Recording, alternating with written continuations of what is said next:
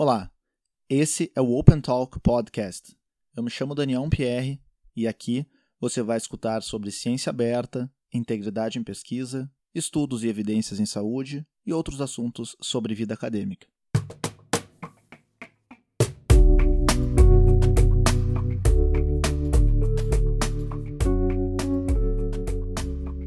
Estou com os meus amigos Orlando Laitano e Felipe Carpes para conversarmos sobre um tema que não é tão disponível em materiais escritos, em aulas, na pós-graduação. Eu, pelo menos, não tive a oportunidade de formalmente ouvir sobre o que nós pensamos em conversar, que é sobre condutas acadêmicas, né? Como navegar, como transitar no meio acadêmico nas relações que se estabelecem a partir das nossas atividades uh, na universidade, também com colegas de fora da universidade, sociedades profissionais.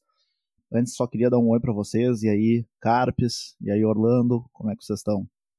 Tudo certo, professor Daniel, que né, hoje a tônica do nosso bate-papo vai trazer algumas partes engraçadas também, né? Ah, primeiro, obrigado pelo convite, né? É um prazer estar com vocês aqui, com os ouvintes do, do Open Talk para falar um pouco sobre essa temática que bastante não vou dizer que ela é crítica, né? Mas ela envolve uma reflexão grande, assim, né? De se comunicar e de fazer contato com as pessoas e divulgar o que a gente está fazendo. Acho que vai ser bem legal. Grande professor Daniel, professor Carpes, grandes amigos aí. Eu preciso me controlar muito aqui para não usar os nossos apelidos informais, né? Porque a gente se trata os pronomes de tratamento que a gente usa no dia a dia. É, primeiramente, também agradecer o convite para participar, Daniel, do teu podcast. Eu sou, na verdade, também um, um, ouvinte do podcast. Né? Eu sempre que faço as minhas caminhadas, os meus exercícios, aí eu, eu, eu conecto para escutar os, os episódios. E sou um admirador do trabalho, tanto do teu trabalho quanto do trabalho do, do, do Felipe também. E, é, espero contribuir com, com, com a discussão e, e, e, aprender bastante também, porque vocês dois são, são grandes conhecedores também dessas, dessas táticas e dessas estratégias que, como tu falaste na introdução, elas não são é, elas não estão à disposição em livros, elas não estão à disposição em, em artigos, né? E a gente precisa, na verdade, desenvolver essas habilidades e essas técnicas na medida em que a gente vai avançando né, na, na carreira acadêmica e estamos todos aprendendo ainda, não somos né, assim mestres nessa arte de fazer é, etiqueta no, no, meio acadêmico, em colaboração, em, estabelecimento de relações e de contatos. Mas certamente nós já passamos por algumas experiências que eu acho que esse espaço aqui é um espaço apropriado para a gente compartilhar com, com a audiência do teu podcast. Então, muito obrigado pelo convite. Eu que agradeço, esqueci que eu tinha que ter, na primeira abordagem, ter chamado vocês de professor Felipe, professor Orlando, e aqui, obviamente, os guris estão brincando, né, porque exatamente isso é sobre é, essa etiqueta e as, as situações diferentes, começando uh, por aquele, por aquela chegada onde a gente geralmente aborda, né, ou já abordou uh, professores e, e, e pessoas com, com, quem nós buscávamos uma aproximação, uma relação uh, ou um contato de trabalho por e-mail, num evento ou após uma aula. O que, que vocês veem assim? Porque hoje em dia eu vejo uma maior informalidade eu acho que não, não somente no primeiro contato, eu acho que a gente tem esse caráter mais informal nas relações e eu vejo no todo isso como algo positivo. Porém, no primeiro contato, no, num e-mail, eu também às vezes sinto falta de, não é nem uma formalidade, mas é de uma aproximação mais estratégica, que também acho que não tem uma receita para isso. Mas se vocês puderem uh, também compartilhar como é que vocês já fizeram isso, como é que vocês uh, veem quando vocês recebem esses contatos, esse tratamento, né, essas condutas, eu acho que vai nos ajudar aqui a discutir. É, eu acho que tem vários pontos legais de abordar nessa introdução aí o tema, né?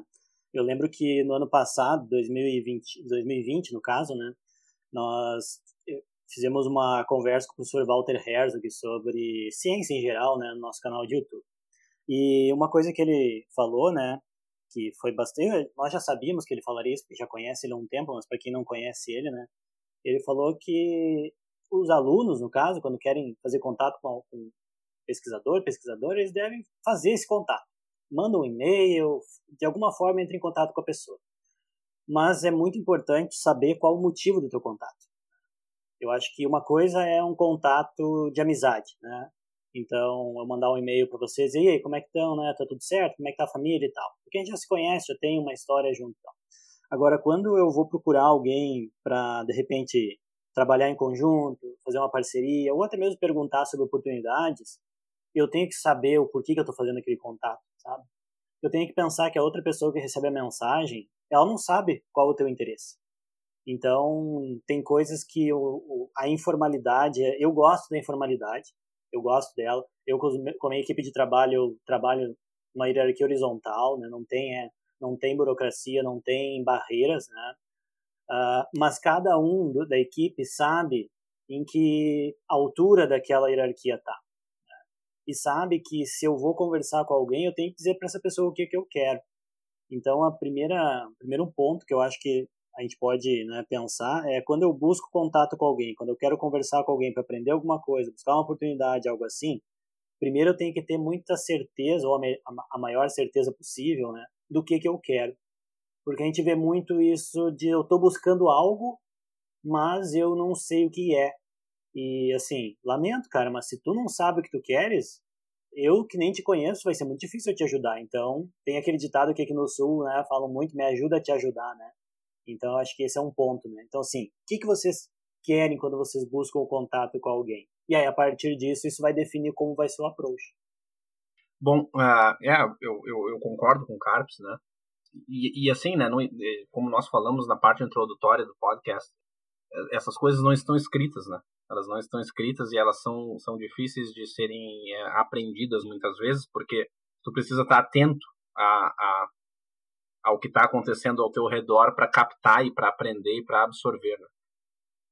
Eu, e eu vou dizer como que eu sempre articulei a minha maneira de me aproximar, e eu fiz isso diversas vezes na minha trajetória, né? Inclusive fazendo contatos meio ousados, assim, porque, né, era numa época onde uh, a, gente tinha dá para se dizer, pelo menos dentro do ambiente de pesquisa que nós vivíamos na época no, no LAPEX é, da, da URGS, era um ambiente onde a, a, a, produção científica se dava de maneira mais nacionalizada, as pessoas publicavam é, muito em menor escala em termos internacionais, né?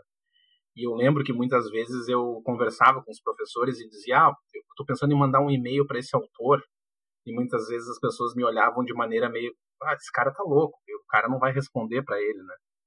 E, e eu sempre, e, e, depois, claro que, né, às vezes é difícil isso, porque é, é, é, mais ou menos a história do ovo e da galinha, o que, que vem primeiro, né? Mas eu sempre procurei estruturar a aproximação da mesma maneira que eu, que eu estruturo o, o, o meu raciocínio para escrever um documento científico ou uma dissertação ou uma tese, certo? Precisa ter uma introdução, precisa ter um, um desenvolvimento e precisa ter uma conclusão. Ah, é claro que muitas vezes a gente se depara com, com alunos de graduação que ainda não passaram por uma experiência com, com iniciação científica para entender a necessidade dessa estrutura. Se bem que a estrutura de texto, né, de elaboração de texto, ela deveria acontecer já no ensino médio, no ensino fundamental, né? Então, eu acho que essa é uma, é uma, eu sempre uso isso como uma receita, né, que é a questão assim, ó, estrutura a aproximação de maneira a apresentar, né, para o professor que está querendo te, te aproximar. Apresenta uma introdução, né, quem tu é, da onde tu vem, qual é o teu background. Depois tu explica quais são os teus objetivos e o porquê que tu está fazendo contato com essa pessoa. E por fim tu explica onde que tu quer chegar, quais são as, as habilidades que tu quer obter, qual, qual é o tipo, né? E, e, eu continuo usando isso para qualquer tipo de, de, de, comunicação que eu faço, né? E eu acho que quando a gente usa, a gente parte do, do, do princípio desse template, dessa, dessa, desse esqueleto para montar o nosso raciocínio de aproximação, eu acho que as coisas ficam mais fáceis, porque eh, quando eu vou mandar um e-mail para o Daniel ou para o Felipe, uh, É, muitas vezes nós já conversamos é, pelos nossos canais privados de contato, e claro que aquilo já, já, já me permite pular a introdução, já me permite ir diretamente para o tópico. Né? Mas muitas vezes, se tu é um aluno que está procurando buscar um primeiro contato com, com um possível orientador ou com um possível colaborador, no caso de um profissional, tu não pode pular a etapa introdutória, porque é, é, a pessoa que vai estar tá lendo a tua aproximação ou escutando o teu áudio não vai entender. E não entendendo, as chances de tu obter sucesso com aquela aproximação são minimizadas, né? Então, é, era isso que eu tinha para falar inicialmente em relação a esse tópico. Eu acho que vocês dois comentaram, né? É, enfim, o momento, né? O nível em que isso se dá. É, um, eu acho que todos nós já tivemos e, e somos também imaturo, momentos de maior, de menor maturidade, de, men de menor tempo em algo, né? E ainda temos isso, então se eu for fazer hoje em dia alguns tipos de contato, vai ser a primeiríssima vez que eu venho a fazer isso. Então, eu acho que também esse nível uh, do nosso interlocutor se relaciona de, com isso, assim, é algo importante, porque a margem para para uma, uma certa confusão, a gente pode chamar, numa mensagem de alguém que está na graduação, ela é bem mais aceitável. Né? Alguém que já está num nível uh, de pós-doc, por exemplo, aplicando para uma posição, né, sendo candidato para uma posição docente, então a gente, a gente já espera, é como, como vocês dois colocaram, a gente já espera uma organização diferente, né, uma apresentação diferente do que se quer. Né? Eu acho que eu acho assim, a gente já também em outros espaços já discutiu isso algumas vezes, por isso que eu convidei vocês para a gente conversar isso aqui, porque hoje em dia a gente, a gente vê N formas de contato, né? Por mais que elas venham bem estruturadas, às vezes elas vêm no meu Instagram e aí eu nem consigo ver Sinceramente, eu não consigo ver porque fica como uma solicitação e às vezes eu não vi a solicitação ali, porque daí eu acho que a solicitação não me aparece ou não me aparecia. E às vezes já deixei uma pessoa esperando, talvez por um mês, a minha resposta dizer, ó, oh, me manda por e-mail, né? Eu tenho uma dificuldade mesmo em, em, ter, manter um registro bom de coisas que eu faço, que eu contatos que eu tenho no, no Instagram ou no, no WhatsApp também.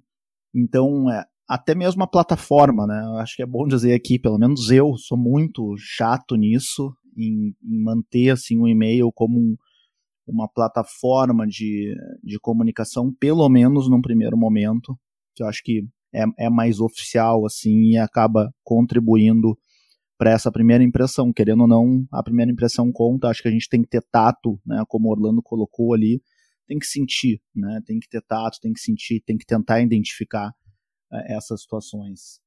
É, e, e, nesse sentido, tem uma coisa que a gente tem que pensar o outro lado também, né? Que a gente está falando aqui como, de repente, pessoas que recebem esses contatos e tal. Só que a gente também, principalmente no Brasil, bagunça um pouco a cabeça de quem está buscando o contato, né?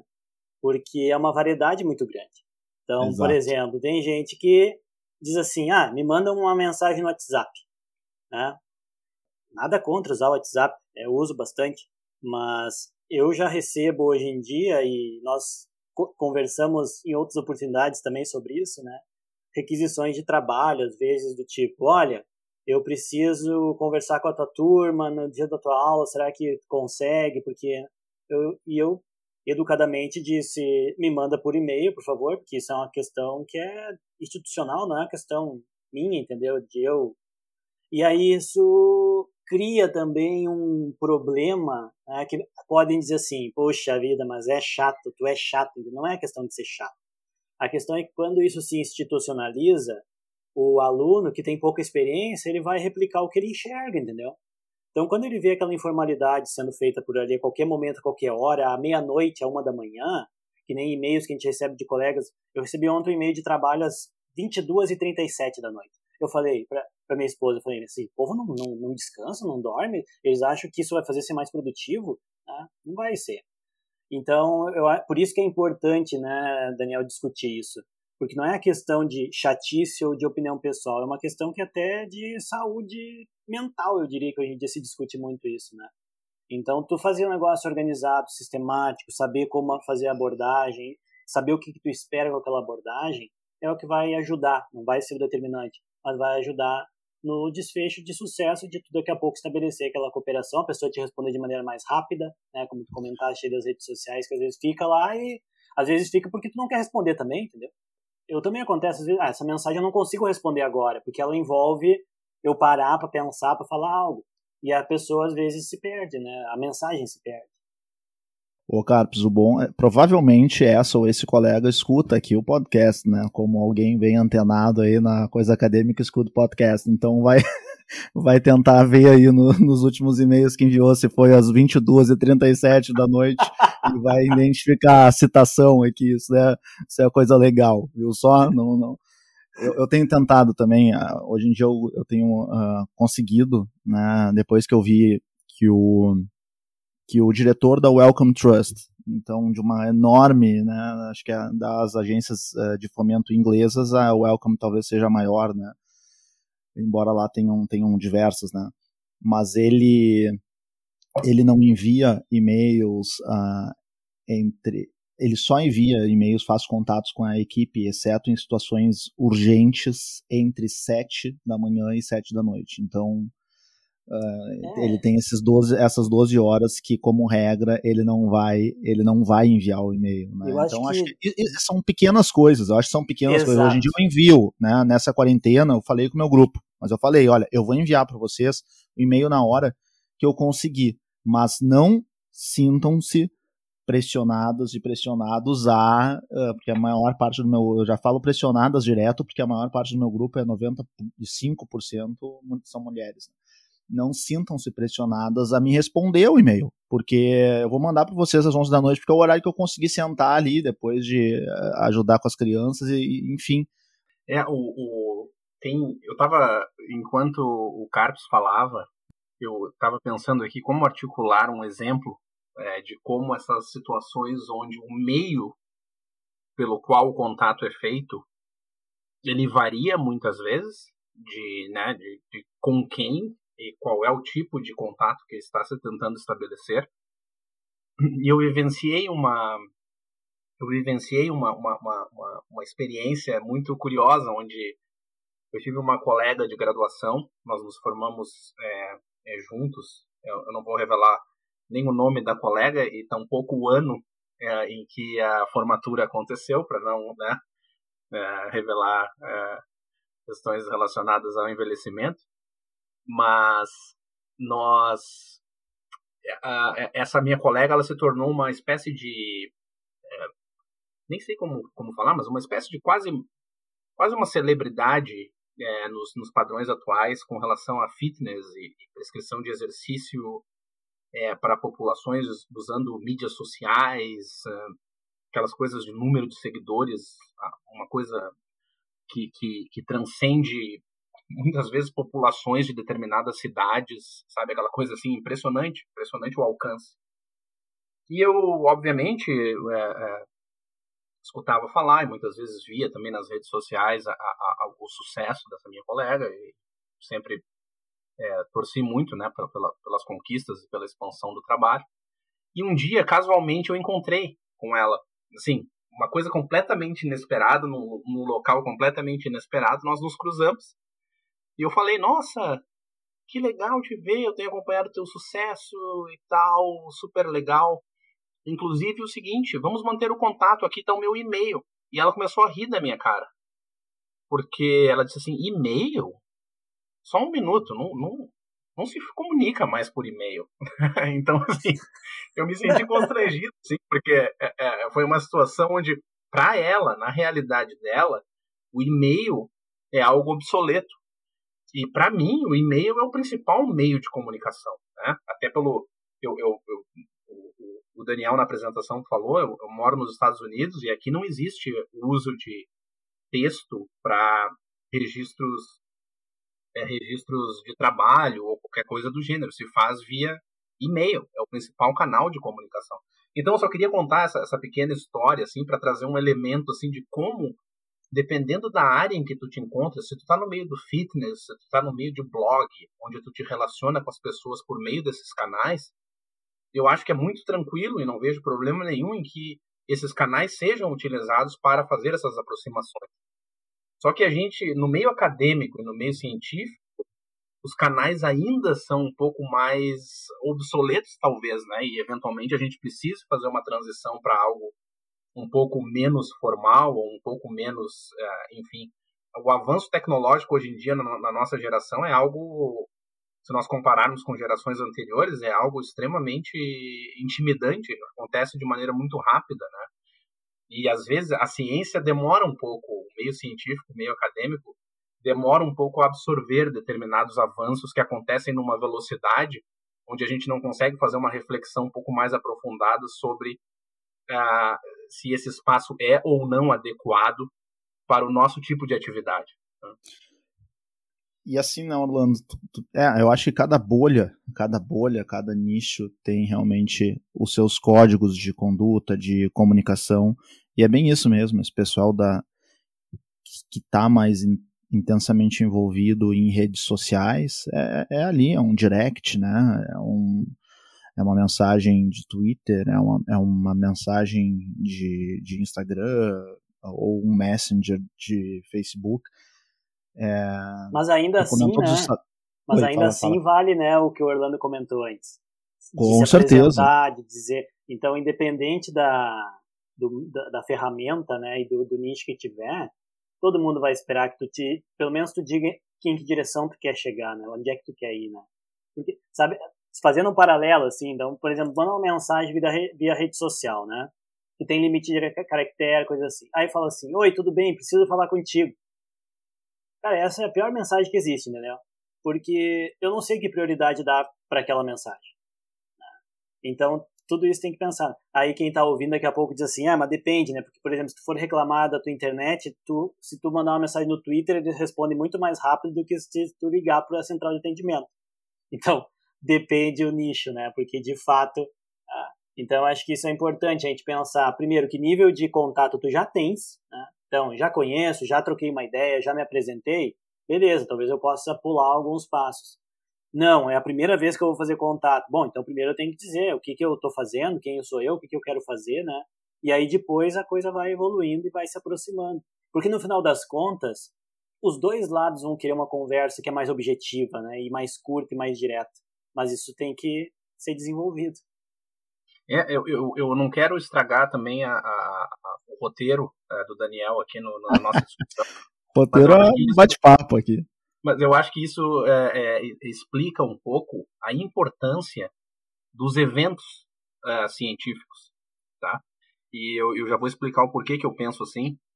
Porque os, os eventos, os congressos, os seminários e, e os eventos que nós temos oportunidades muitas vezes de participar, existem eventos que são de calendário, são eventos que, né, o, o congresso, a reunião do Colégio Americano de Medicina do Esporte, por exemplo, acontece, acontecia, acontece ainda, porque agora está de maneira virtual, mas eh, todo ano, naquele período, sabe que vai ter aquele evento, então é um espaço de reuniões onde, e eu trago a questão do evento científico, Daniel e Felipe, porque muitas vezes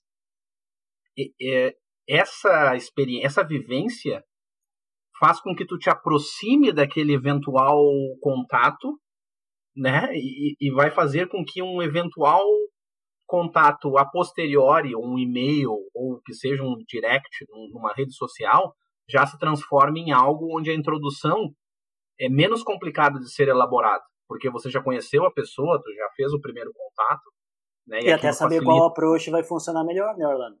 Porque Exatamente. Sabe, eu tenho colegas que tu nunca vai conseguir mandar uma mensagem pelo Instagram porque eles não têm. Uhum, então, é, vai ficar procurando lá, então vai conhecendo e vai vendo, né, qual é a melhor forma de, de interagir. Isso eu acho que é muito interessante para o pessoal mais jovem. É importante também, eu sempre falo isso quando eu tenho oportunidade. Esse tipo de situação, gente, não é só para quem quer fazer uma pós-graduação, entendeu? Porque como o nosso meio é muito de pesquisa e desenvolvimento científico, parece uma coisa que a gente fala é só para aluno que quer trabalhar com pesquisa. Não é. Isso é para tudo. O Orlando comentou ali, né? O Orlando. Uh, eu acho que tu tá desde 2015 nos Estados Unidos, né, Orlando? 14, no final desde de 2014. 2014, primeiro sempre na Flórida, né? Primeiro na Universidade da Flórida e agora um, no, no, último ano, últimos dois anos, já envolvido uh, no nível de docência, tanto lá na, na Universidade da Flórida e agora na, na Florida State. E aí eu ia perguntar para vocês dessas diferenças regionais, porque nós já tivemos nos mesmos centros, eu continuo aqui por Porto Alegre, eu senti, né, lá, quando, há mais de 10 anos agora, quando fiz meu doutorado de sanduíche, e também na relação de trabalho com outras pessoas estrangeiras, né, a gente sente uma, uma diferença eu, no, no trato, assim, de trabalho, e eu queria que vocês trouxessem o que que vocês mais sentiram o Carpes em Uruguaiana, e o Carpes já levou vários estrangeiros para Uruguaiana, né? É, é um exemplo para todos nós de internacionalização assim muito potente. Né? O Carpes é, é alguém muito ativo nisso.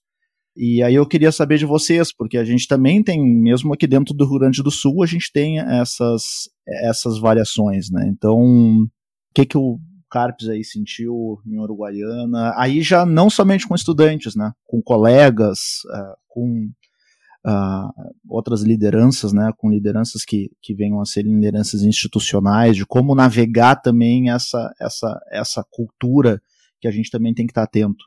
É, é, é bastante complexo. Eu vou contar uma história divertida para começar, né, que num dos projetos que nós desenvolvemos há, um tempo, há uns anos atrás, aparecia aqui em Uruguaiana seguidamente um dos nossos colegas da Bélgica, o professor Jacques Dussing.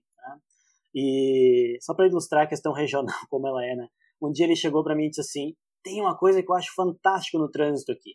Primeiro, pessoal, para quem não conhece a cidade, o trânsito é um caos, ninguém respeita nada, né? Mas ele falou assim: "Quando eu tenho que atravessar a rua lá na, lá em Leuven, onde eu moro, né? Eu tenho que esperar o sinal do pedestre. Então tem o sinal do carro, tem o sinal da bicicleta e tem o sinal do pedestre. Eu tenho que esperar o do pedestre. E aqui não. Aqui eu só cuido do sinal do carro. Quando tá vermelho para ele, eu vou, não preciso, não preciso ficar esperando o sinal para mim. Então, isso para ilustrar como o ponto de vista né, ele pode mudar, né? Porque ele achava ruim lá porque ele tinha que esperar e tinha um tempo, né, entre um sinal e o outro, e aqui era simplesmente a hora que o carro parava, ele podia ir independente, né? Então, acho que Carpes, isso... só um parênteses sobre isso, quando, quando o meu orientador de doutorado veio aqui em Porto Alegre, o Hirofumi Tanaka, é, a gente andava né, de carro na rua e o asfalto aqui, nem, nem todo o asfalto no chão tem as, as linhas brancas ou linhas amarelas para indicar que ali são duas ou três ou quatro faixas. Né? Uma Avenida Ipiranga tem as, as faixas brancas ali para situar os carros, mas sei lá, vários, várias, Barão do Amazonas ali descendo para Ezefid, não. Ele assim, como é que como é que as pessoas sabem quando que são dois, quando que são três ou quando que é um carro aqui, já que não está no chão. Então é, é, essa, inclusive essa comunicação não falada, né? Que é. só, só, me lembrei agora quando tu contou é, esse, isso é essa situação aí. Isso é muito engraçado, né? Porque isso às, às, vezes a pessoa pode pensar, não, mas o que, que tem a ver isso com o tema do podcast, né? Bom, a questão é que o ambiente te vai te moldar muito, né? Então, se tu tá num ambiente muito formal, tu vai ser formal. Se tu tá num ambiente muito informal, tu vai ser informal. Só que quando tu não tem esse ambiente, quando eu vim para cá, a universidade estava começando a existir esse ambiente, ninguém sabia como é que é. Então, o que, que vai acontecer? Os alunos que trabalham contigo, eles vão muito replicar o que tu faz, né? Então, a forma como tu procede, né? Como é que tu faz um contato, como é que tu faz. Então, pensando nesse sentido, né, e também de formação, hoje em dia, e faz muito tempo que eu, que eu comecei a fazer isso, às vezes quando eu recebo um e-mail, né, com um pedido de alguma coisa, aqueles e-mails que certamente você já recebeu em algum momento. Professor, eu tenho um artigo que eu queria publicar e queria sua ajuda e não sei o que lá, né? Seguidamente a gente recebe esse e-mail. Aí eu respondo, olha, eu não participei da construção do teu projeto, não, não sei como é que foi a parte experimental, não tenho como te ajudar, a, não, não, não, não é justo, né? não tenho os critérios de autoria, mas se quiser me mandar o texto em inglês, te ajudar, se quiser trocar uma ideia, fazer uma chamada, trocar uma ideia sobre o artigo, né, a gente pode tentar e tal. E eu sempre copio meus alunos essas mensagens. Sempre copio eles em cópia oculta, para eles aprenderem um pouquinho, né, como eu penso que deve ser esse approach. Só que quando a gente sai da nossa realidade aqui do Brasil, depois a gente vai poder ouvir do Orlando isso também, é, é totalmente diferente. Porque a primeira impressão que, que a gente tem é assim, eu vou outro outro relato, né, dessa desse tipo de situação. Para a gente aqui no Brasil, hoje em dia é um pouco mais comum, mas ainda é um acontecimento quando nós recebemos alguém do exterior no nosso departamento, na nossa universidade. Então é um acontecimento. O que eu quero dizer com isso? Alguém busca no aeroporto, alguém leva no hotel, alguém busca no hotel, alguém leva o cara para tomar café, alguém leva. Pessoal, isso não é o que acontece fora do Brasil. Quando te convidam para tu ir fora do Brasil, te mandam as passagens e te dizem o hotel que tu vai ficar. Ponto, entendeu? A não ser, claro, se for alguém que tu tenha uma amizade. Daí pode ser um pouquinho diferente. Mas do contrário, se for uma relação profissional primariamente, vai ser assim, olha, tá aqui teus tickets de passagem, teu hotel é tal, tu te vira, entendeu? E às vezes a gente tem essa impressão de que é obrigatório ter isso lá.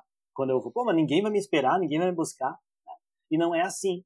Então isso é uma coisa que é, é bastante importante também e eu acho que ilustra muito bem a diferença que tem entre tu estar tá no Brasil e fora do Brasil né? e a, a, tua expectativa. Né? Bom, aí eu tenho várias histórias de situações que eu passei, né, por conta de não saber como funciona ou e aí por isso errar ou não fazer algo, né? Então, por exemplo, quando eu comecei a né, navegar, pegando o termo aqui do podcast, né, na Sociedade de Biomecânica, por exemplo, internacional, eu tinha uma vivência da, da sociedade nacional, né? onde todo mundo é do mesmo país, todo mundo tem uma cultura muito parecida, embora o Brasil seja continental né, e varie bastante. Só que quando tu vai para um, um grupo que tem pessoas de pelo menos três, quatro continentes diferentes, dez culturas de dez países diferentes, em que cada um tem o seu jeito de se fazer, a sua história, a gente aprende muito. Né? A gente aprende muito sobre como conduzir né? e como respeitar também as diferenças que tem, coisas simples né? do dia a dia, mas também a comunicação. E até hoje, assim, uma coisa que o Orlando falou antes, né? Eu tenho vários que eu, é só por e-mail. Nunca se falou em ter um número de telefone. Nunca se falou em ter um grupo de, seja Slack, seja Trello, seja WhatsApp, seja Telegram, seja o que for. Então, hoje em dia nós usamos muito as, essas formas de contato diverso, né? Então, quando eu comecei a participar da sociedade internacional, eu fui aprendendo a lidar com, com aquela diversidade toda, né? E não existe um grupo de WhatsApp, não existe um grupo de Telegram, não existe um grupo de Slack, não existe um grupo de, nenhum grupo de e-mails existe. Porque é tudo muito restrito, é tudo muito não invasivo, né? E eu fui acostumado com aquela mentalidade da Sociedade Brasileira de Biomecânica, que a gente, na diretoria tem o grupo da diretoria, da comissão disso, comissão daquilo, do núcleo não sei das quantas, e lá não é assim, né? E aí, se tu tá muito acostumado a te comunicar só por esse meio de grupos, e como é que tu faz daí quando tá num, num ambiente diverso e que não é essa o formato, é tudo por e-mail? Então, é muito importante ter essas vivências e, e ouvir os relatos, né? E conversar o, no início do nosso podcast a gente falou, né, de que da tecnologia que antes não existia, né? Eu lembro quando a gente fazia doutorado, o que que tinha? Tinha o SMS da, do celular, né? Depois tinha o Messenger. Pronto, era aquilo ali. Não tinha tanta diversidade de contato, né? Sim, existem eh, existem vários desafios, né? Eu vou compartilhar aqui uh, os, a minha experiência, né, com essas questões culturais a primeira delas, assim, e, é, é de maneira bem. Essa, essa faz tempo, né, na verdade. Eu fui para. A minha primeira experiência no exterior foi em 2004, se não me engano, 2005, quando eu fui para o interior da Inglaterra, na Universidade de Loughborough. Uh, fui trabalhar com, com o professor Ron e foi a minha primeira deslumbre completo, assim, sabe? E, e eu é, né, eu, eu nasci no, em Porto Alegre, cri, me criei em Porto Alegre e, e, e, até então eu tinha aí, sei lá, em torno de 20, um pouco, um pouco mais de 20 anos de idade.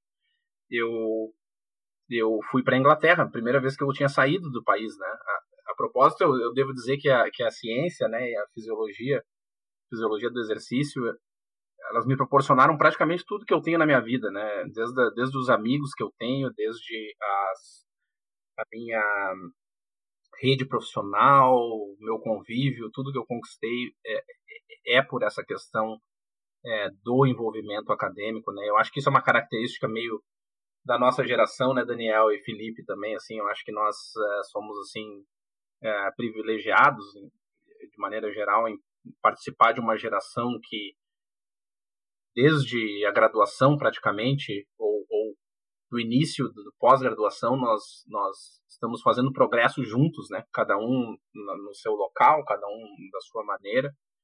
Mas uh, o fato é que nesse exemplo eu fui para a Inglaterra e de repente eu cheguei no laboratório e eu me lembro que o professor me apresentou para os colegas de laboratório, né?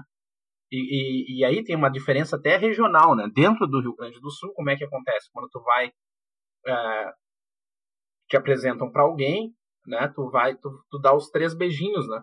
Que no Rio Grande do Sul são três. É, tu vai para São Paulo, Rio são dois, em alguns lugares é um. E eu me lembro que eu cheguei para um, uma colega e fui dar os três beijinhos e ela me empurrou. É, literalmente, me empurrou, né? E eu me assustei, e aí eu tinha um colega grego que riu, né? E depois ele me chamou e disse assim: Ah, dá pra ver que tu nunca, né? Tu tá, enfim, tu vai encontrar diversas eh, barreiras culturais e etc. Então, isso é apenas um exemplo de como a diferença cultural pode ter um impacto, né? Que até na forma de como tu te comporta. E depois isso foi curioso, Daniel, porque eu comecei a monitorar o meu comportamento para tentar me adequar um pouco na cultura que eu estava me, me, me, propondo a, a vivenciar. Né? Muitas vezes, eu, eu acho que isso é importante também. Quando tu vai viver uma experiência em um local diferente, digamos, para seguir a linha do, do podcast aqui do que nós estamos falando, né? você fez o contato com, com um professor, e daí a coisa aconteceu, e de repente você aterriza no laboratório desse professor, no exterior ou em qualquer lugar que seja, é importante que tu tenha a, a, a, alguma, alguma estratégia de, de não necessariamente querer impor a tua cultura para o grupo ou para os demais e, e, esperar um pouco a coisa acontecer, né? Mas é aquela coisa, nós cometemos gafes também e, por isso que a gente está aqui hoje tentando talvez compartilhar essas experiências para fazer com que as pessoas que vão vivenciar isso daqui para diante, tenham isso, né? Tenham essa lição e não precisem passar pelo que a gente passou, né? Quando eu cheguei na Flórida aqui em 2014 também, foi um outro choque, porque é, aí um choque também de, de modelo, né? E, e, o estágio que eu estava na minha carreira também era um estágio diferente. Então acho que isso reforça de novo, né? Um ponto que nós comentamos na primeira parte do podcast que depende muito do estágio que tu te encontra, depende muito, né? de, de, de do momento acadêmico que tu te encontras, é, as, as, as, o que é aceitável e o que não é aceitável tem, tem uma outra conotação, né? Mas quando eu cheguei depois, eu cheguei na Universidade da Flórida em 2014 como um, é, é, para eles aqui é o que eles chamam nos Estados Unidos de um período sabático, né? Então eu era um docente na Universidade Federal no Brasil. Eu vim para cá no nosso modelo brasileiro eu seria um pós-doc, né? Uh, e e eu, eu cheguei aqui como um professor visitante para eles, né? E quando eu cheguei aqui, uh, eu tive um professor que me chamou num canto e falou assim: ah, qual o teu objetivo? O modelo americano trabalha muito com o estabelecimento de metas e objetivos. Uh, eu acho que esse é um confronto cultural grande que nós temos, porque. E, aí eu não sei, né? A nossa visão sempre é um, é, é um pouco estreita com relação às nossas experiências pessoais, evidentemente. Mas uh, o meu entendimento é que nós não temos uma cultura é, no Brasil de trabalhar necessariamente com metas e objetivos. A gente vai meio que, como diria o Zeca Pagodinho, deixa a vida me levar. Né? E aqui funciona de maneira um pouco diferente. Tu estabelece uma meta, um objetivo, e depois tu caminha na direção daquela meta, daquele objetivo, entendendo que o caminho pode não ser linear, mas o objetivo permanece lá, a meta permanece lá. Então, me confrontei com essa diferença cultural. Também o fato da, da ciência aqui nos Estados Unidos ser, ser vista de maneira meio que de, como um negócio, como um business, né? Que precisa com, faz com que tu tenha uma outra aproximação. Tu precisa olhar para a ciência no Brasil. Eu costumo dizer isso para as pessoas que eu converso, né? No Brasil, a gente olha a ciência, na minha opinião, de maneira romântica, de maneira assim, eu faço a ciência porque eu amo a ciência, porque eu tenho uma paixão Claro que aqui também é todo mundo que está nessa, nessa, nessa área ama e tem a paixão, mas aqui a ciência é, é, é, algo mais profissional, né? Se eu fizer ciência em um nível maior ou menor, isso vai interferir no quanto eu ganho, em qual é a minha posição dentro da hierarquia universitária. Então, quando eu estou escrevendo um projeto no Brasil e aquele projeto não é financiado, as consequências são, são pequenas, para não desmerecer, né? E enquanto aqui não, aqui se eu estou escrevendo um projeto, se aquele projeto não for financiado, é, é, é, é, a universidade do meu filho, é a prestação da minha casa, é, é, é a prestação Depende. do meu carro. Eu acho que sim, eu acho que o Brasil tem menos essa formalidade né, de de dizer, olha, minha linha é essa, a gente vai chegar lá tal, vou fazer esse projeto, se for financiado, né? A primeira vez que eu escutei assim, né, essa coisa de se for financiado foi também no American College conversando com John Hallowell. Ele, ah, não, é, são ideias legais, isso, aquilo. É, a gente vai saber if, if that gets funded. Uh -huh, uh -huh. Assim, pô, o é negócio, como, né? Como assim, cadê o amor, né, pela tua questão de pesquisa? Exato. Nada, né? É, realmente é o business, né? Lá caiu a ficha para mim, acho que era 2009, no American College. É isso, então... só, só uma questão, uh, Daniel, isso é uma questão que também determina um pouco Claro que muitas vezes, eu me lembro quando eu era aluno e eu fiz aproximações com professores desse modelo aqui, eu não tinha essa noção, né? E quando tu não tem essa informação, claro que tu entra com, com a tua paixão, tu fala, eu quero estudar né, a, a questão que eu amo, né?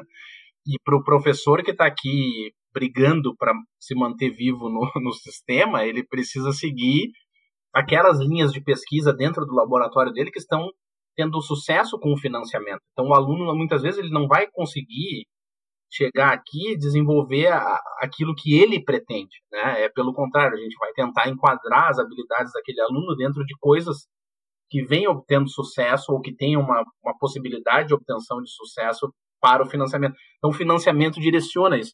E eu acho, aí eu vejo a importância dessa iniciativa nossa aqui, porque imagina, né, que um estudante de, que esteja lá num nível de mestrado ou especialização e que pretende fazer algum contato com alguma universidade nos Estados Unidos, hoje ele já vai ter a informação que a gente está colocando aqui, né? Da tua experiência no Texas, da, a experiência do Carps é, é, é, é mundial, na verdade, né? E, e, e o envolvimento do, do Carps com as, com as sociedades internacionais é algo que eu, certamente ele vai trazer em algum momento desse podcast. Uh, e, e, e, assim, você já vai pular aquela, aquela etapa de não ter esse conhecimento, né? A gente já está dando, entregando aqui para a audiência um elemento que pode nortear a elaboração daquela introdução e daquele contexto para o approach. De pelo menos pensar sobre isso, né? De hum. tentar. A estratégia pode ser até a estratégia errada, mas pelo menos pensar numa, numa hum. estratégia. A gente não garante o sucesso, mas a gente está aqui dizendo que é algo a ser considerado. Fala um pouquinho, Carlos, pra gente. É, o Orlando tocou nesse ponto, né? Tu é alguém muito. Uh, uh, com uma atividade muito intensa, né? Em, em sociedades profissionais. Tem a, já, já a Sociedade Brasileira de Biomecânica, já foi presidente da Sociedade Brasileira de Biomecânica, uh, e também um envolvimento muito grande na Sociedade Internacional de Biomecânica. Né? Então, eh, tu já comentou da, da relação com estrangeiros, mas em como é que assim como é que isso foi acontecendo para ti né? Tem algum, alguns pontos também em relação a, a esse tratamento a essas relações de parceria de colaboração que foram marcantes para ti. É eu posso dizer assim que a forma de buscar o contato foi determinante isso eu posso dizer né? Com certeza. Uh, porque eu sempre comento com os meus estudantes também, né, que eu sou, acho que sou ainda, me considero ainda um pouco cara de pau, né? Então, de mandar uma mensagem, mandar um e-mail, mandar um texto, né, perguntando algo, questionando, né, pedindo uma ajuda com alguma coisa. E talvez também nos molda muito, né, quem tá com quem a gente trabalhou já. Então, eu acho que o ambiente, de novo, né, o ambiente te, te molda bastante, né? Às vezes é ruim, às vezes é bom, né? Então, quando estávamos na pós-graduação, eu Orlando, em épocas similares, né, a gente convivia com diversos professores, os professores que eu tinha mais contato, sempre tiveram uma abordagem bastante, não digo formal, mas bastante sistematizada de como fazer o contato com alguém, de, e eram pessoas que tinham também essa vivência internacional. Né, nomeando aqui o professor Marco Vaz, por exemplo, da Exefit da URGS.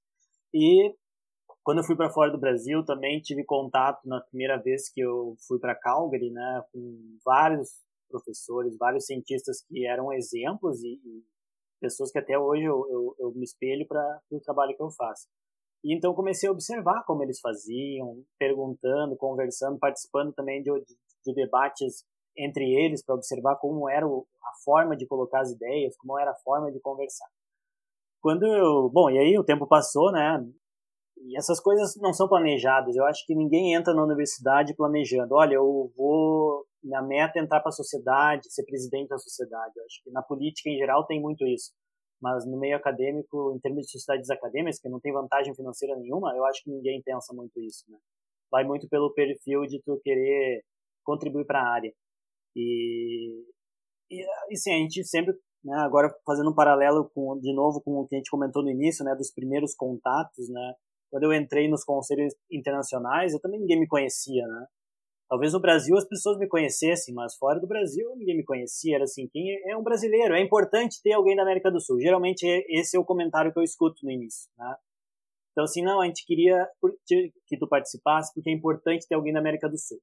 Alguém da América do Sul que publique internacionalmente, que fale inglês, que fale espanhol, que faça um contato com outros países daqui. Então, não estou dizendo que isso é a forma errada de pensar para inserir alguém, né? Porque eu acho que são características importantes.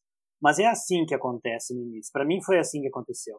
Só que depois eu entrei e fui ganhando espaço e liberdade também de propor as minhas ideias, enfim, né? E aí, uh, mas a, a, agora duas semanas atrás recebi um convite para ingressar na diretoria de uma outra sociedade que eu declinei porque eu estou concorrendo à presidência do Sonho Internacional, então não quis, né, ficar em duas cadeiras ao mesmo tempo, pelo menos dependendo do que aconteça. E novamente no e-mail veio: ah, é muito seria muito interessante ter representação da América do Sul. Então, essa forma de pensar que nós ainda vemos muito fora do Brasil, né, de ter, ah, tem que ter alguém para ter representatividade. É também um pouco fruto dessa diferença cultural que a gente observa de metas, por exemplo. A nossa meta aqui é totalmente diferente da meta da universidade que o Orlando está. Então, assim, meu laboratório, eu gosto de pensar como o Orlando fala, eu penso assim, eu trabalho assim. Mas eu tenho noção que o meu aluno aqui, ele tem que primeiro aprender o que é ciência. Aí depois, se ele conseguir aprender o que é ciência direitinho, a gente pode traçar uma meta de um projeto inovador e ir além, né?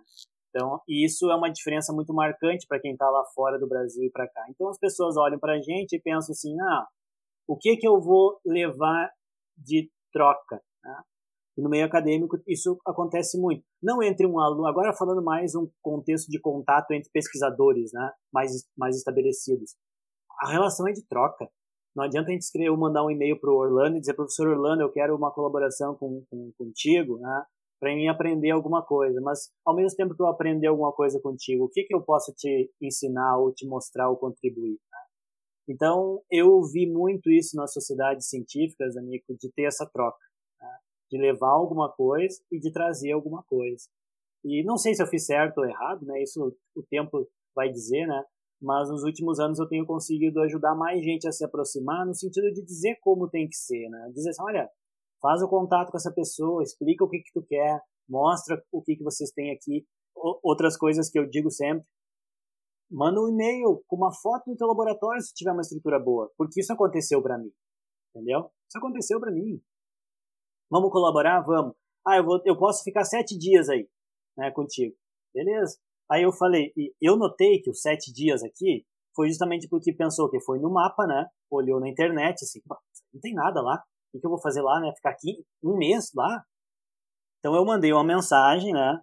De novo aqui, trocando o chapéu agora de eu buscando um contato, né? Mandei um e-mail com a mensagem explicando o que a gente estava fazendo e mandei fotos do laboratório. Mandei, mandei fotos que, que aconteceu? A pessoa respondeu: Eu acho que é melhor ficar mais tempo aí então. Por quê? Porque viu que tinha estrutura e tinha como fazer, né? Então, eu dentro da sociedade eu sempre tento passar a mensagem de que o América do Sul ela é muito diversa. Uhum. Existem lugares sim em que tu vai contribuir muito mais ajudando do que recebendo, mas tem lugares da América do Sul que tu vai estar tá colaborando e tu vai estar tá recebendo bastante também de volta porque essa segunda visão muitas vezes lá fora as pessoas não têm, né? Então é importante mostrar e as sociedades elas têm esse papel, né, de promover essa interação. Então tá lá, se expor, aprender como fazer os approaches, aprender como se aproxima, aprender até que ponto dá para levar aquela aquela, aquela conversação. E isso é fundamental e, e, varia muito entre as pessoas, varia muito entre os países, né? E é um desafio contínuo, eu acho. Uma questão, Felipe, que é claro que a minha experiência com relação às sociedades nem, nem, nem se compara. É, eu participo de sociedades como, como membro, né? Nunca participei de cargos de diretoria dentro de universidades, mas me chamou a atenção dentro de uma fala da tua fala uma questão relacionada à aproximação, como é feita a aproximação e eu acho que isso, eu, né, no, no meu relativamente curto período como, como docente aqui no exterior, uh, eu já vivenciei diversas vezes. E claro que eu tenho contato com outros docentes aqui no, no, no, meio acadêmico nos Estados Unidos que sofrem esse tipo de abordagem assim quase que diariamente. O que, que acontece? Muitas vezes e eu acho que na tua fala ficou muito claro que a aproximação ela deve ter como princípio a questão técnica e a questão de, de conteúdo, o alinhamento de conteúdo. Muitas vezes nós nos deparamos aqui com pessoas que nos contactam com, com a, quase como oh, o cara é brasileiro, no laboratório ele vai falar português, vai ser uma forma mais fácil de eu me inserir no contexto internacional por uma facilidade de comunicação. Né? E isso é, é, é, é, evidentemente que é um erro na aproximação.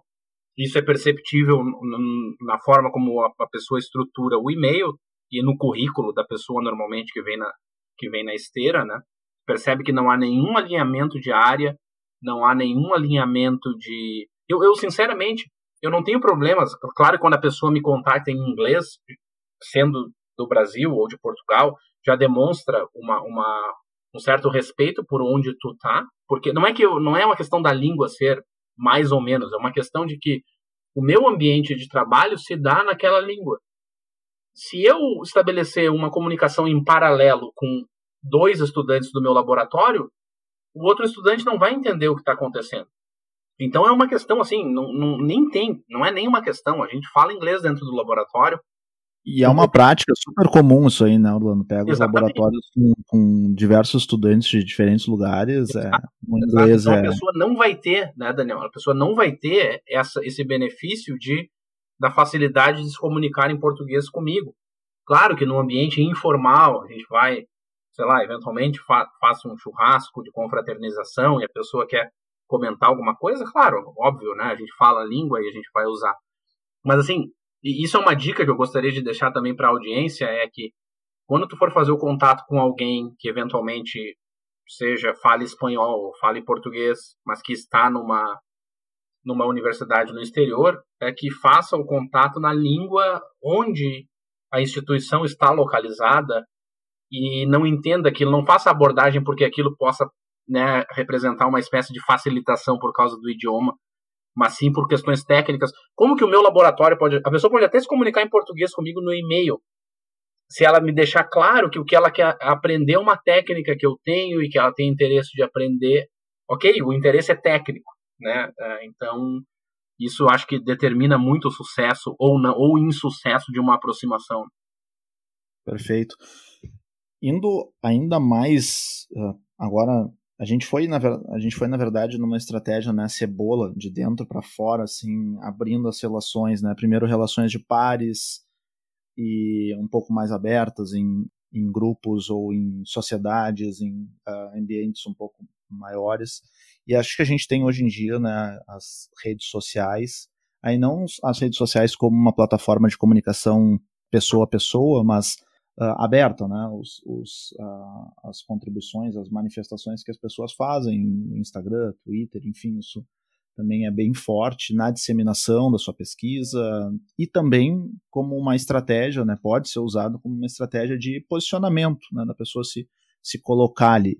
Queria ouvir de vocês, assim, o Carpes tem uma tem uma ação também muito bem planejada né, em redes sociais. Queria ouvir do Carpes. O Orlando também está também tá num ambiente. Quando o Orlando antes estava falando de e-mail, né, eu ia comentar.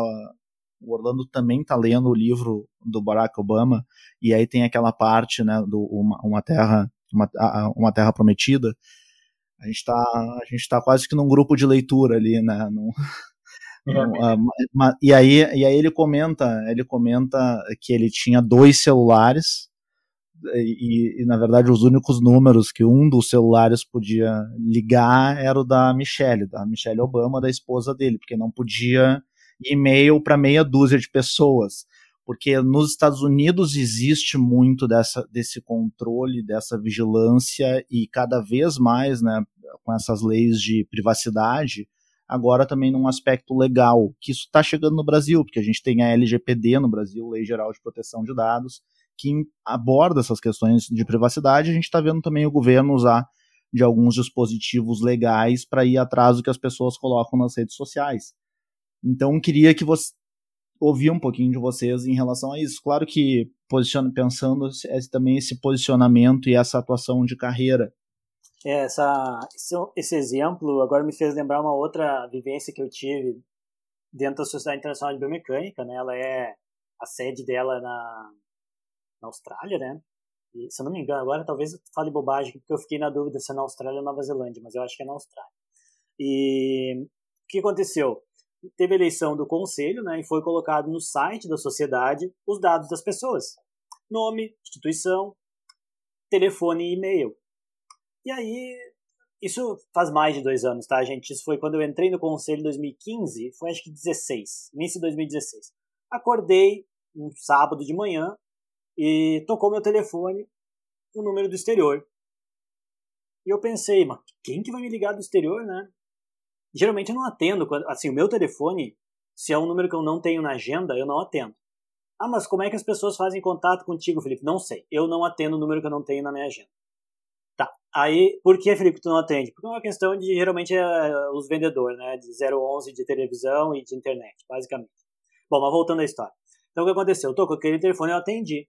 Eu atendi e a pessoa disse: Oi, Felipe, é o Fulano, tudo bem? Aí eu.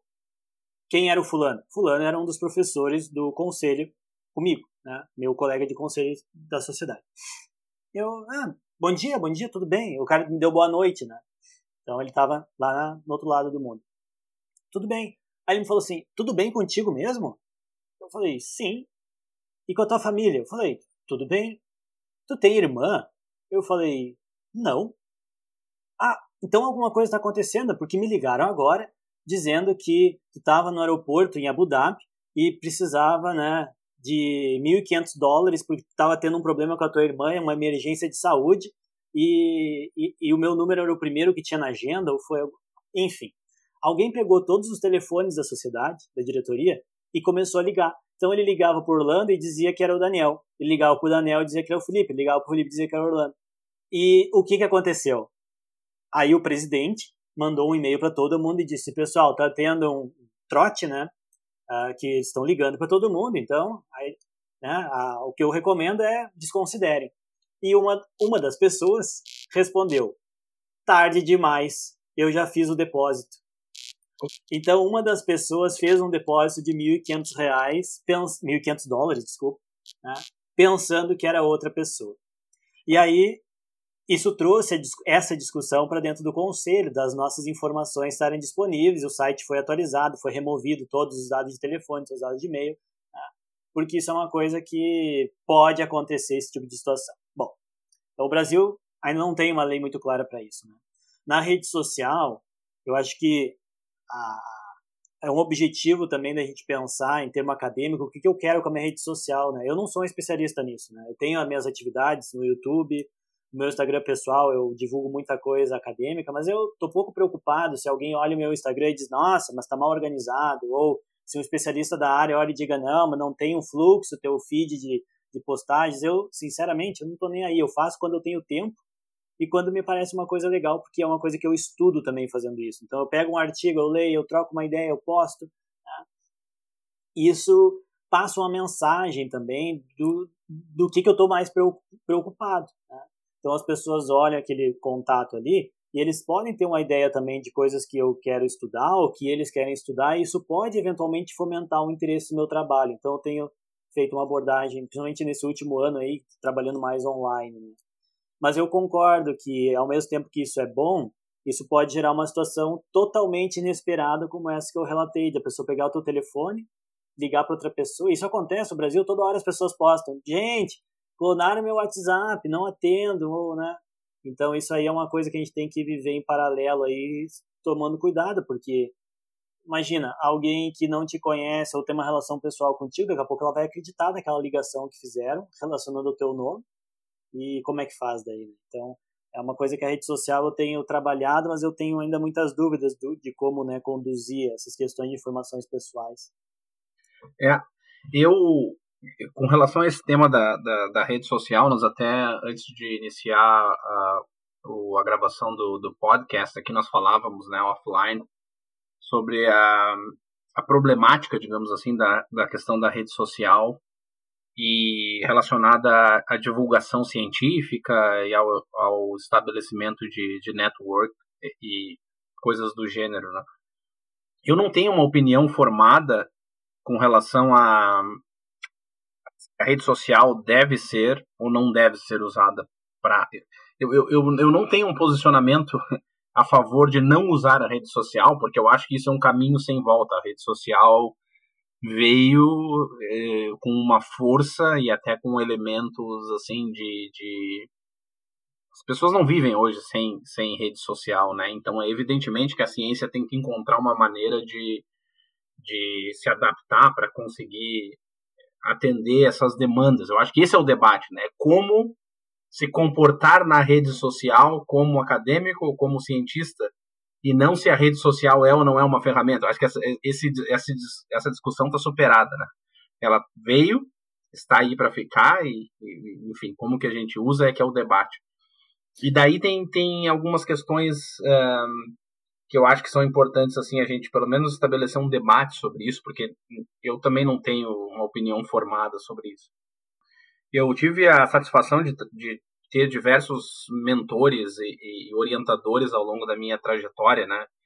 E eu acho que uma das coisas que eu tive a oportunidade de, de vivenciar, que eu recomendo também para a audiência, principalmente para aqueles estudantes mais jovens que estão perseguindo né, uma carreira acadêmica, principalmente quem quer vivenciar no exterior, é que tentem sempre, dentro do possível, equilibrar a exposição de vocês a orientadores mais velhos, mais experientes, que têm uma, uma, uma, um lastro né, de tempo e, de, obviamente, de capacidade dentro da área de vocês, mas não percam também o contato com aqueles mais jovens. O cenário ideal é esse, é tu ter contato com, com o sênior e tu ter contato com o júnior, porque daí tu tem os dois uh, extremos do espectro, né, para guiar o teu desenvolvimento de carreira.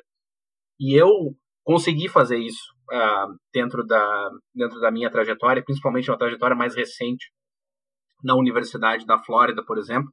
Eu tive mentores que eram considerados júniores, embora muito competentes, e tive mentores sêniores. Né? Um dos meus uh, orientadores uh, sêniores, o que ele falava era o seguinte: na época em que ele publicava um artigo científico, o impacto era muito pequeno, mesmo que o artigo fosse publicado num periódico considerado de alto impacto, a audiência que aquele periódico atingia era uma, era uma audiência extremamente limitada de assinantes daquele periódico e, evidentemente, pessoas associadas à ciência, pessoas que tinham interesse com a ciência. Hoje, a publicação de um artigo num periódico de impacto ABC, que é colocada num Twitter, por exemplo, e retweetada por diversas pessoas, tem um alcance, assim, que a gente não consegue nem estimar, né? O número de pessoas que acabam sendo expostas àquela mensagem, né? E por uma questão de limitação de caracteres, muitas vezes a, mensagem, a conclusão é colocada de maneira.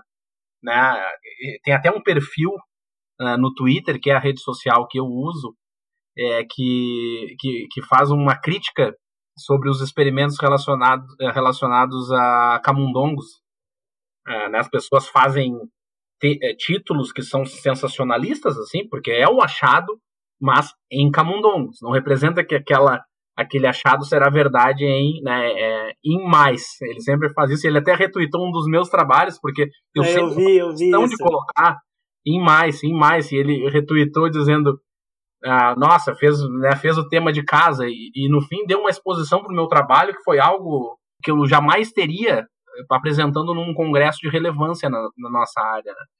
Então esse é o tipo de, de, de, debate que a gente, como assim, digamos assim, pessoas que né, participam mais ativamente do meio acadêmico, a gente tem que fazer. Tipo, a gente tem um impacto hoje que é um pouco maior, bem maior do que as gerações anteriores tinham. Né?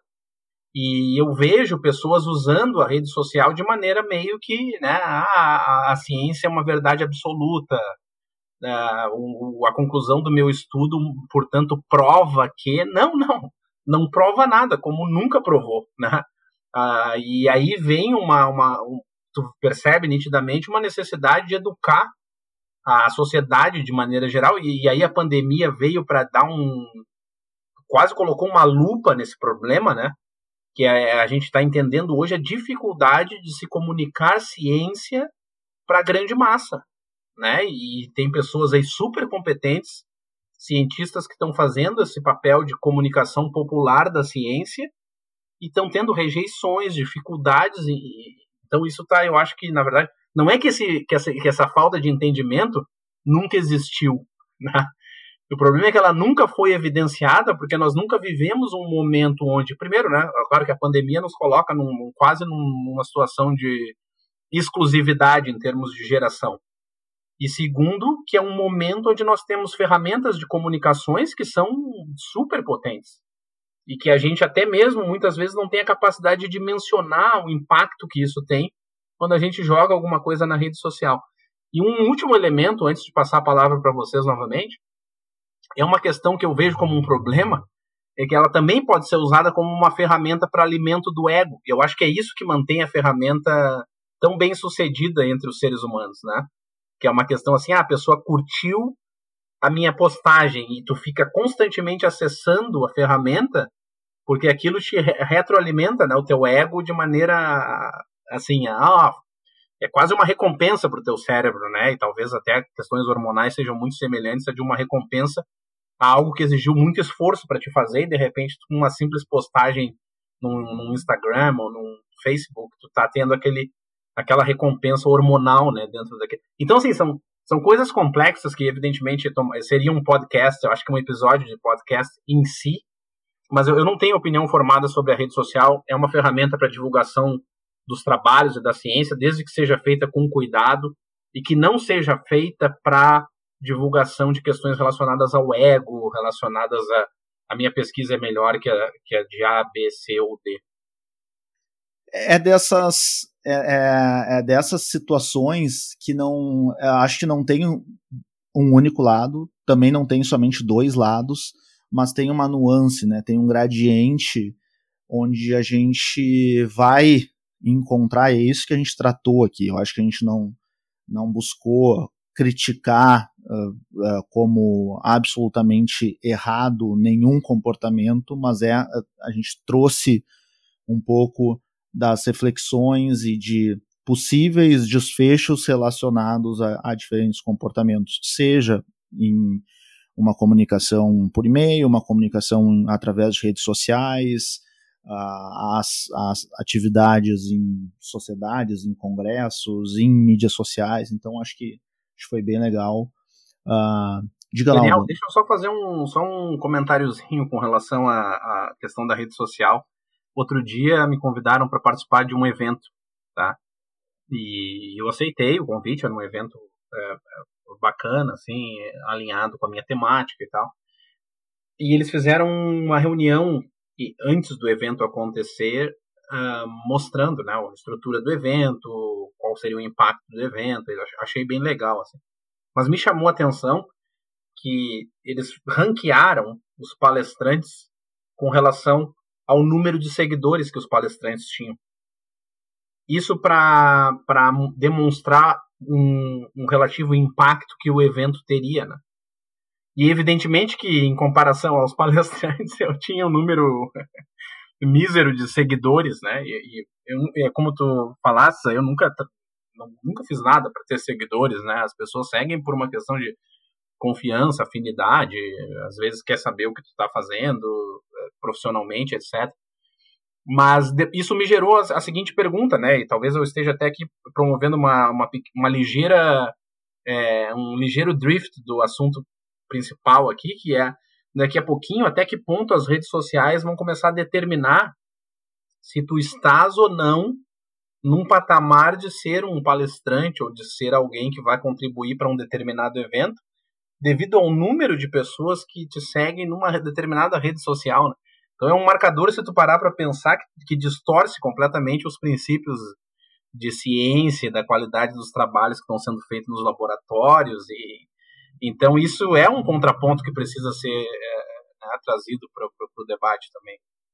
Claro, eu acho que no Brasil isso é bastante. Vou, vou, vou me arriscar a dizer que no Brasil isso é bastante prevalente, Orlando. É, alguns eventos mais comerciais, né? Uh, não uhum. eventos assim de sociedades ou congressos científicos, mas alguns eventos mais comerciais, é, principalmente pela, pelo alcance das redes, né, que as pessoas têm e não, não desmerecendo também as pessoas, né, enfim, porque pode ter pessoas com, com 50 mil, 100 mil seguidores que também vão lá e desempenham um bom trabalho, mas eu acho que isso é claro. bem determinante. Gente, para finalizar, assim, para se encaminhar para o final, queria ouvir um pouquinho de vocês, assim, mensagem final sobre essa coisa de conduta, etiqueta, que vocês tenham as, colocar como considerações finais. Então, se Carpes quiser iniciar, Carpes está pensando aqui, está na câmera, a gente consegue se ver, está tá pensando aqui, já Eu deve estar tá com vários sticks ali, post-its, né, Orlando? Ali, o Carpes é muito organizado para isso. Deixa, deixa olhando as suas notas, olhando as suas anotações. né? Eu acho que, primeiro, agradecer a quem escutou até aqui, né, o episódio. Acho que é muito legal trocar essa ideia sem compromisso, né? E sem compromisso que eu digo, né, ninguém está preocupado aqui com quantas pessoas vão, vão ouvir, e sim com o conteúdo que a gente está discutindo.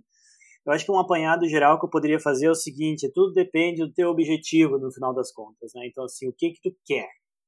Ah, tu quer um contato com alguém para trabalhar, tu quer alguém um contato para receber material, tu quer um contato para criar um vínculo, né? Tu quer para fazer uma visita.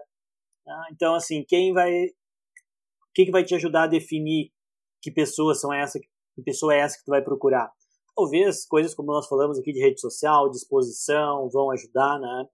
Uh, mas nós não podemos esquecer também que uh, dentro da academia, né, nós temos várias funções, né? nem todo mundo consegue ter tempo disponível para ir para a rede social e preparar conteúdo, divulgar conteúdo, né? Então, não se prendam só a isso, né? Não se prendam só a isso. Claro que tu vai conhecer um pouco mais a pessoa que tu acompanha na rede social, mas não quer dizer que tu conhece como ela é no dia a dia. Pode ser que na hora de trabalhar junto simplesmente não funcione né, a tua forma de pensar com a forma dela. Então tem que ter muito cuidado com isso, né?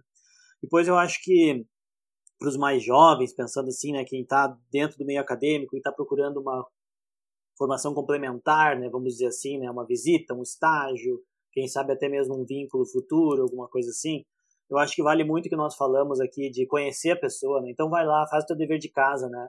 Lê sobre os, lê os trabalhos, né? Visita o laboratório. Então eu recebo assim, tu posta o Instagram, a gente posta assim, vai ter seminário, tu escreve, não tem inscrição gratuita, não tem inscrição prévia. Aí tu recebe direct no Instagram, como é que faz a inscrição? Não tem inscrição. Visite o site. Visite o site. Então, assim, isso eu me incomodo muito, sabe? Eu respondo educadamente, mas eu me incomodo. Eu digo, poxa vida, por que, que não clicou lá e olhou, né? E vem aqui me perguntar, né? Então, faz o dever de casa.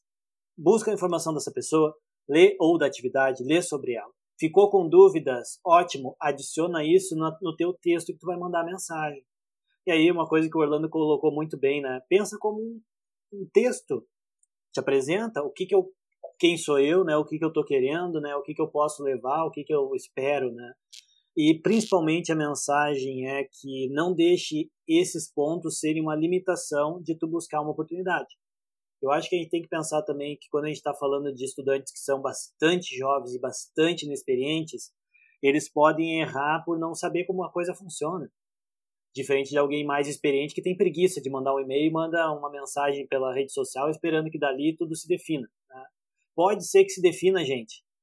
Pode ser que se defina, mas é uma loteria. Talvez não. Né?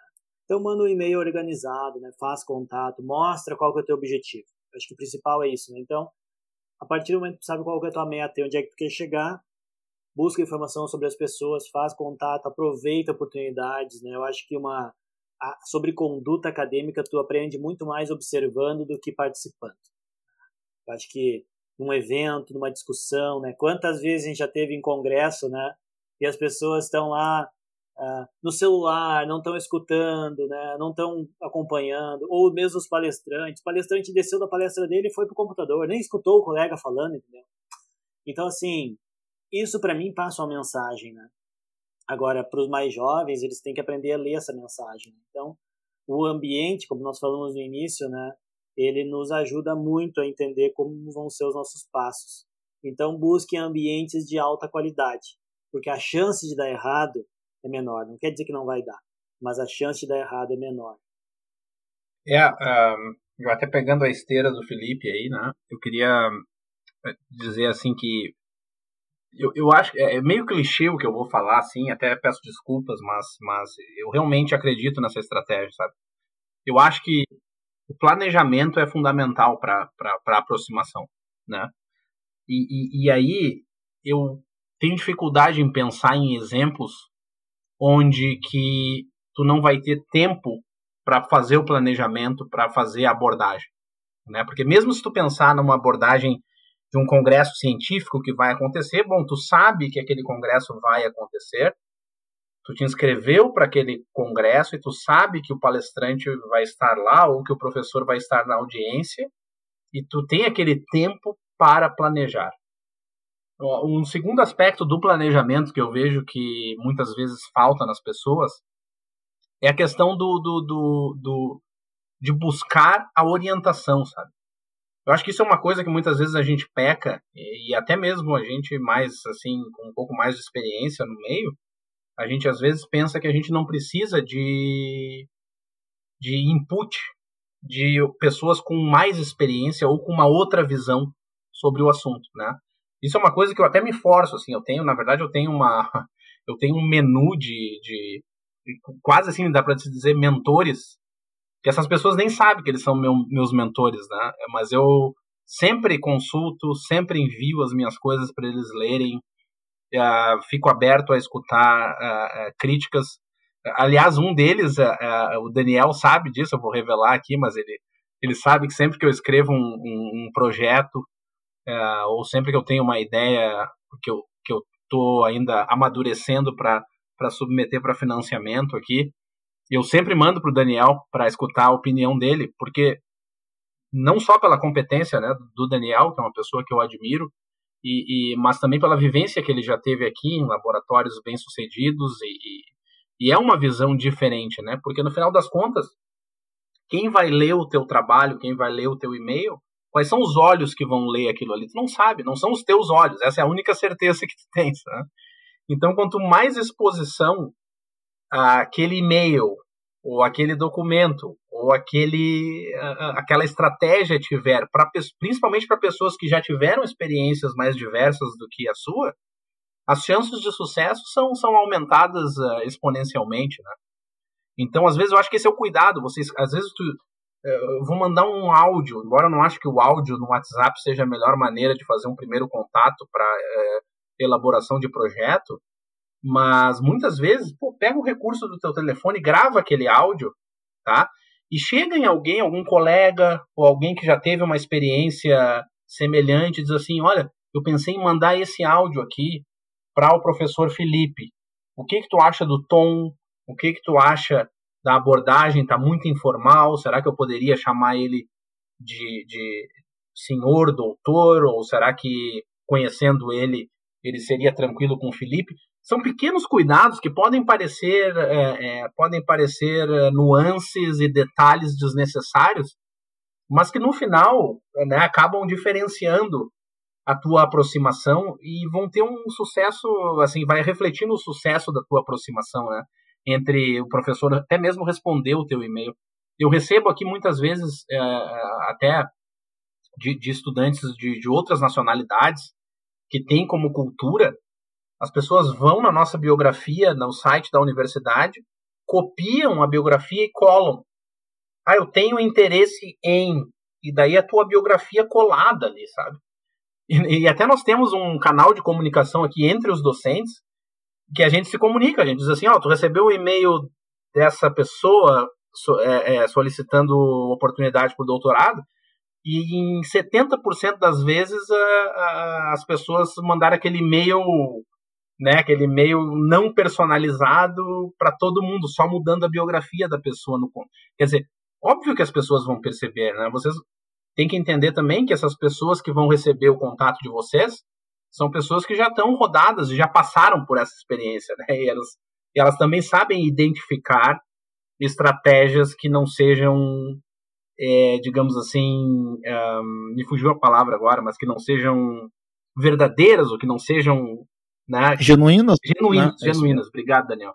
Então, é, eu, eu acho que é isso, planejem e fundamentalmente conversem com pessoas que já passaram preferencialmente por experiências semelhantes, porque essas pessoas sempre vão colocar, né? É, e aí, de novo, é, voltando para o meio acadêmico, quando a gente, muitas vezes os alunos leem os nossos artigos, e eles falam, ah, li o seu artigo sobre aquele tema. O que eles não entendem muitas vezes é que aquele artigo passou por diversas, diversas etapas de edição.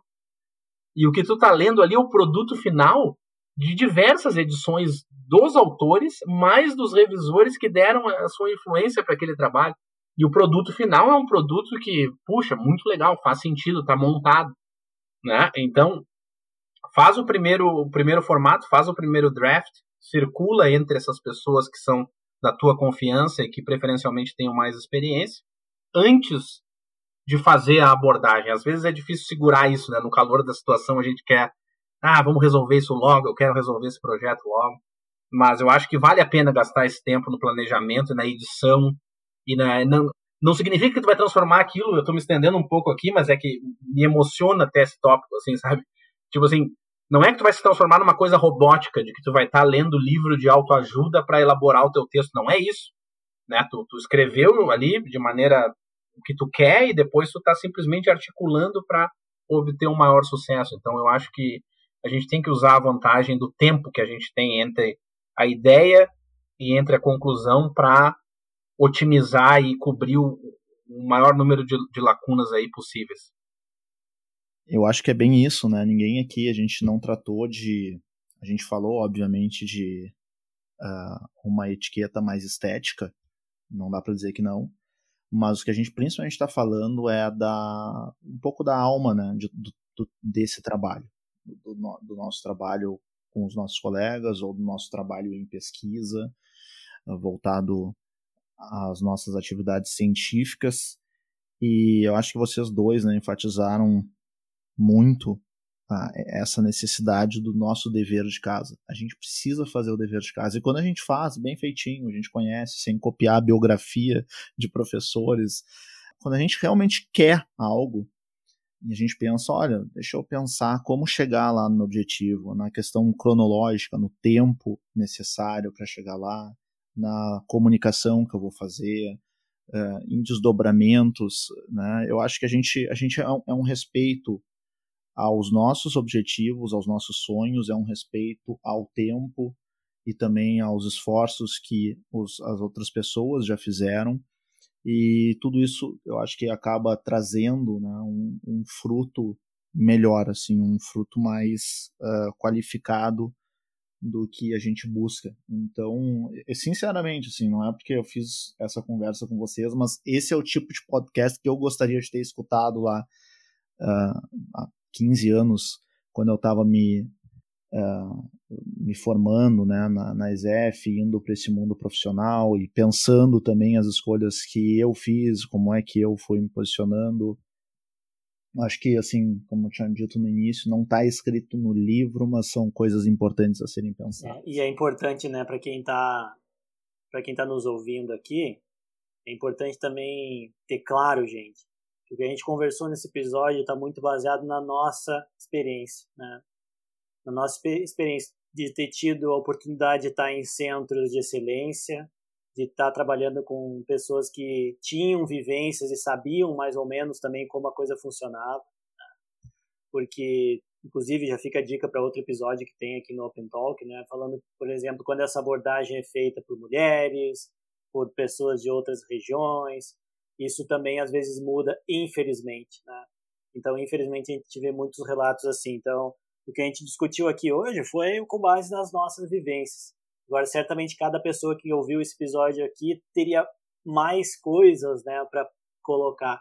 E é justamente esse um dos objetivos, eu acho, né? É trazer isso à tona, se falar, não pode ser mais velado, né? Isso tem que aparecer, porque daí cada vez mais o sistema vai tendo que se moldar do jeito correto, do jeito certo de ser, né? Eu acho que isso a gente deve sempre ter em mente, né? Perfeito, Carlos. É, eu acho importante isso aí é, que o Felipe falou da questão de, de ser até uma visão estreita, né, com base nas nossas experiências, né? A gente não está tentando aqui criar paradigmas e nem quebrar paradigmas que estejam é, impostos, mas é, claro que esse é um desejo, né, de, de, de provocar determinadas é, mudanças de, de, de reflexões e de debates, né? Mas certamente não é uma verdade absoluta, não significa que fazendo as edições e fazendo o uso de experiências externas, isso necessariamente resultará em sucesso, né?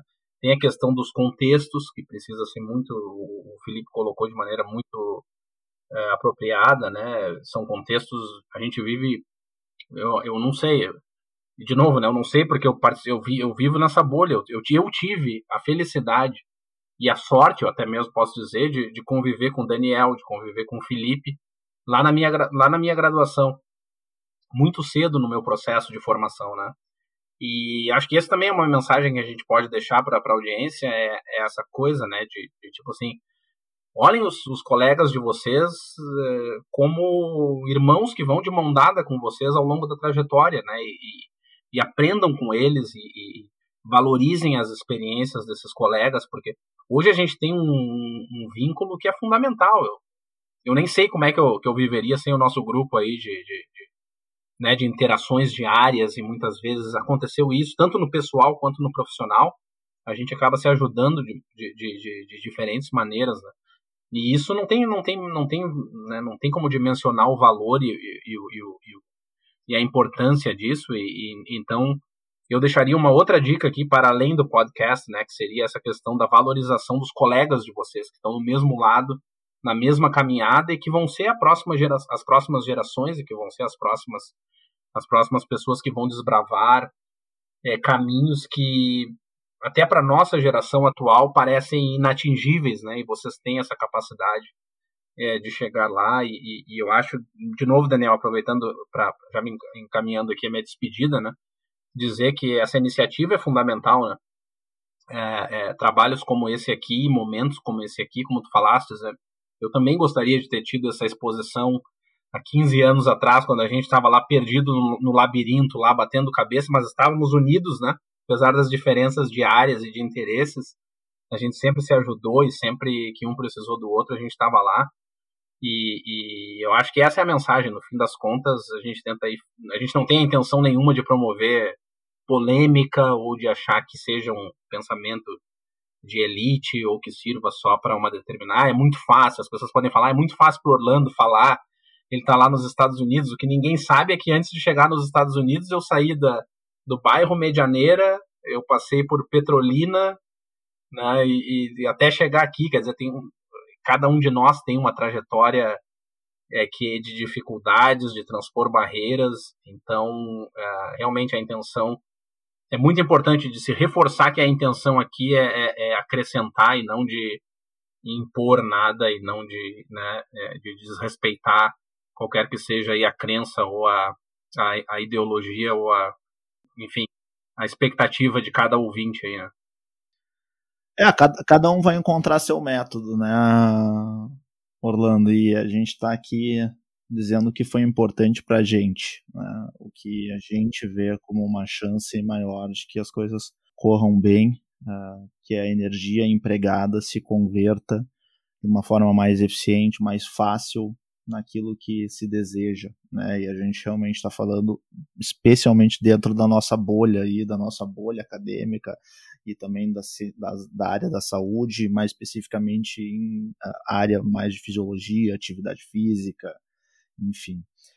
Meus amigos, muito obrigado, muito obrigado. Certamente a gente poderia ir mais uma hora, duas horas batendo papo aqui, conversando. Então, só agradecer pelo tempo de vocês e pela oportunidade de aprender com vocês. Um grande abraço.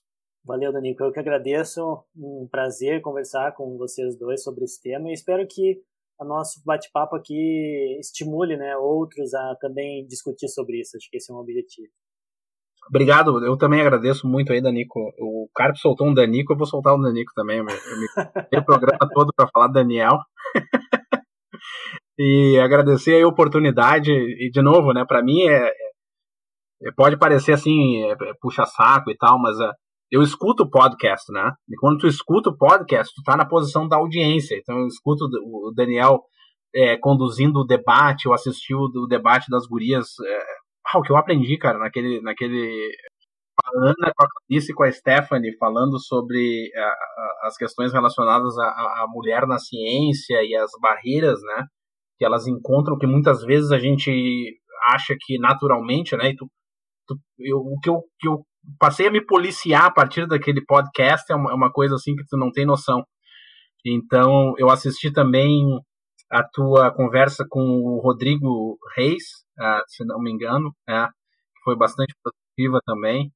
Então, eu vou continuar na audiência e eu certamente eu vou, vou nos escutar aqui também, né, eventualmente, para ah, ver como é que ficou a mensagem final, porque a gente fala de coração, a gente fala de maneira espontânea, né? E até mesmo para eventualmente corrigir certas uh, opiniões ou, ou cacuetes aí que a gente possa ter é, demonstrado ao longo do, do programa. Então foi uma experiência muito válida e o tempo. Esse é o tipo de tempo que não é tempo desperdiçado, né? É tempo que acrescenta. Conversar contigo e com o Felipe aí é uma.